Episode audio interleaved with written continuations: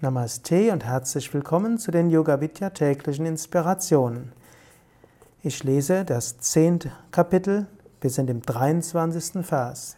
Krishna, der Lehrer, Inkarnation Gottes, Manifestation Gottes, spricht zu Arjuna, dem Schüler. Rudranam Shankarashchasmi Vitesho Yaksha Rakshasam Vasunam Pavakhashchami Meru Shikarinam Aham. Unter den Rudras bin ich Shankara.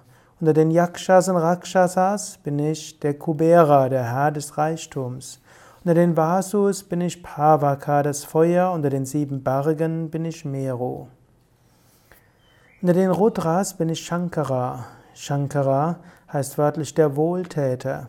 Das heißt, unter den verschiedenen Manifestationen Gottes ist Gott besonders erfahrbar als der Wohltäter. Wann immer dir jemand etwas Gutes tut, zeige auch Dankbarkeit. Sieh im Inneren von jedem Menschen einen Shankara. Denn Krishna hat ja vorher gesagt, Gott ist in den Herzen aller Wesen. In jedem Menschen ist ein Wohltäter. Es heißt, wie du in den Wald rufst, so schallt es heraus. Wenn du in einem Menschen das Gute siehst, dann wird das Gute auch langfristig herauskommen. Manchmal kommt auch anderes heraus, aber du kannst deine Aufmerksamkeit mehr auf das Gute richten.